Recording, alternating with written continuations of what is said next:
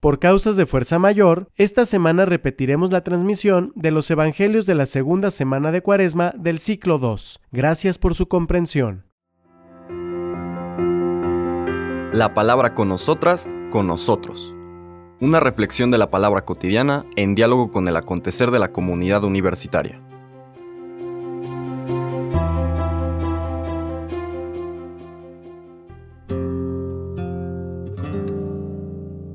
Hola, buenos días. Bienvenidas, bienvenidos a la palabra con nosotras, con nosotros. Hoy martes 15 de marzo, el Evangelio del día nos lleva ahora a la narrativa de San Mateo y vamos a ver algunas de las controversias del Señor durante los días que pasa en Jerusalén previos al drama de su pasión y muerte, desde luego desembocando en el centro de nuestra esperanza, que es la resurrección. Vamos a leer del capítulo 23 de Mateo, versículos del 1 al 12. En aquel tiempo Jesús dijo a las multitudes y a sus discípulos, En la cátedra de Moisés se han sentado los escribas y fariseos. Hagan pues todo lo que les digan, pero no imiten sus obras, porque dicen una cosa y hacen otra hacen fardos muy pesados y difíciles de llevar y los echan sobre las espaldas de las personas, pero ellos ni con el dedo los quieren mover. Todo lo hacen para que los vea la gente. Ensanchan sus filacterias y las franjas de su manto. Les agrada ocupar los primeros lugares en los banquetes y los asientos de honor en las sinagogas. Les gusta que los saluden en las plazas y que la gente los llame maestros. Ustedes, en cambio, no dejen que los llamen maestros, porque no tienen más que un maestro y todos ustedes son hermanos y hermanas. A ningún hombre sobre la tierra lo llamen Padre, porque el Padre de ustedes es solo el Padre Celestial.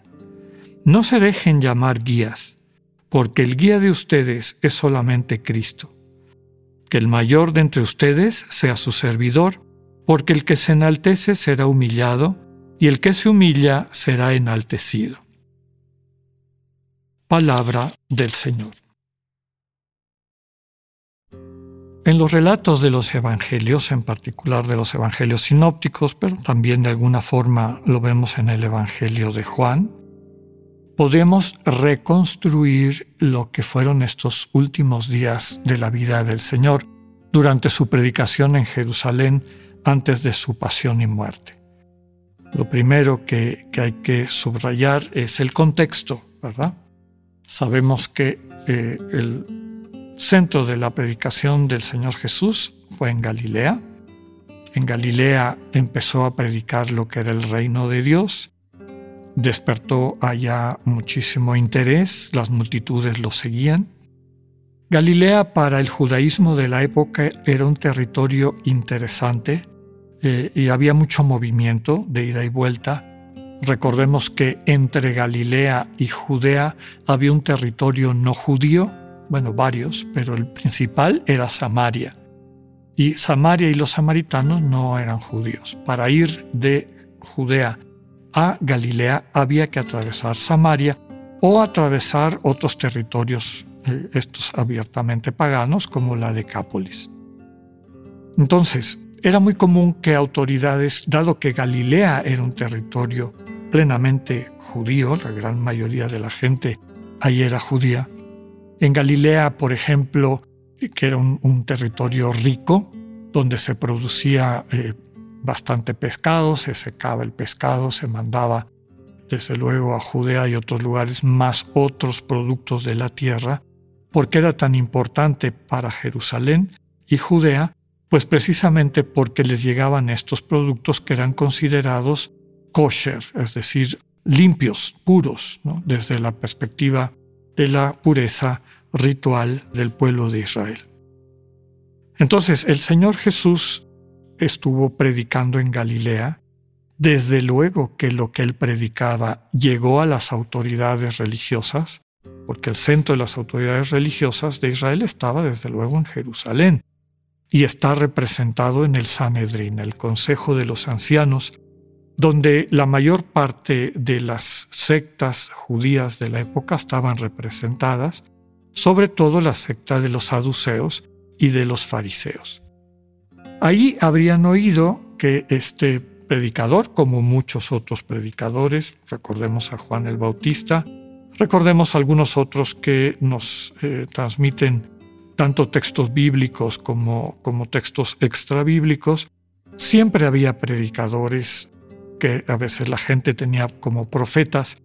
Y claro, las autoridades centrales de Israel estaban muy al tanto. No, pues que salió un profeta en el desierto, en el desierto más allá del Jordán, en el caso de Juan el Bautista. Los evangelios nos dicen que de Jerusalén mandan una, digamos, una embajada de personas para averiguar qué está enseñando y entonces poder dar su veredicto, porque se supone que el Sanedrín, los ancianos de Israel, aseguraban la pureza de la doctrina ya vista de la doctrina judía. Seguramente eh, que también cuando Jesús empezó a tener más importancia, cobrar importancia porque oían lo que estaba diciendo, pues mandaron personas a conocerlo.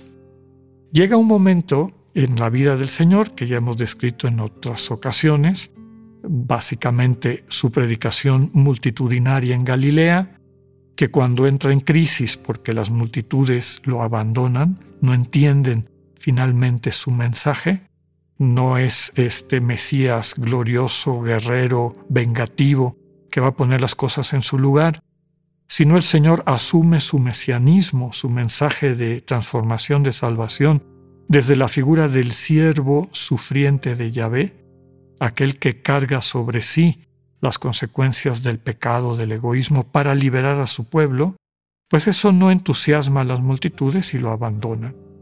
De ahí en adelante el Señor cambia su transmisión, su predicación, y se focaliza en un grupo pequeño de discípulos y discípulas a quienes quiere ayudar a acceder a su experiencia de Dios como un Padre amoroso.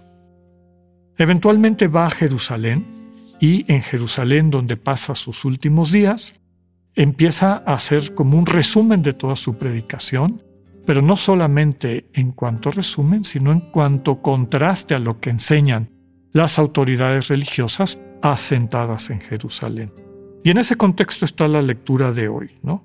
En la cátedra de Moisés, es decir, en el lugar donde enseña Moisés, se han sentado los escribas y los fariseos.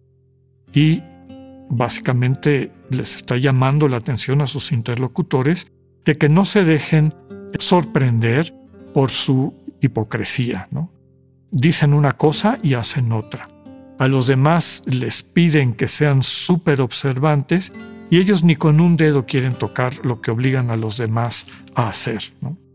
Ensanchan las filacterias y las franjas del manto las filacterias es un, es un objeto devocional judío. Eran unos eh, como cajitas chiquitas donde se ponían eh, pasajes importantes de la Torah y se lo ponían sobre la frente y también alrededor de los brazos, como eh, siguiendo literalmente algunos textos de la Torah.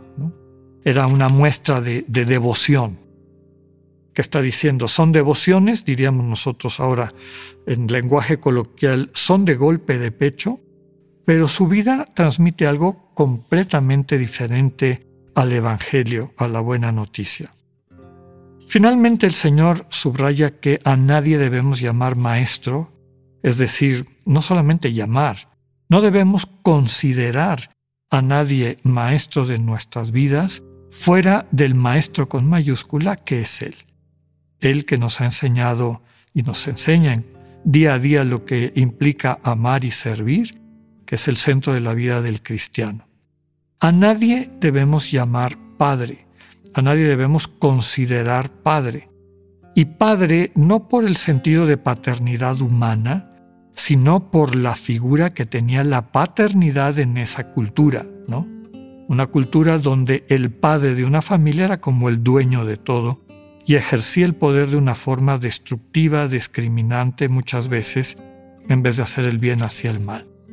Tenemos que abrir el corazón al Padre de los cielos, al Padre del Señor Jesús, para entender finalmente qué consiste este misterio de la paternidad. Por eso no nos quedamos vinculados a ese referente cultural, sino que le dejamos a Dios romper nuestros esquemas y descubrir a un padre que también es amoroso como una madre, tiene entrañas maternas. Y finalmente el único guía de nosotros es el Señor Jesús.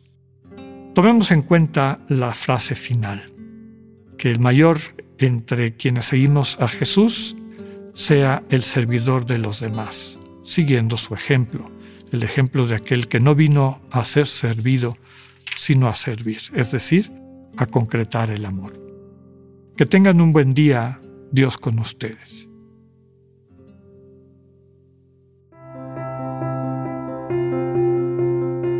Acabamos de escuchar el mensaje del Padre Alexander Satirka.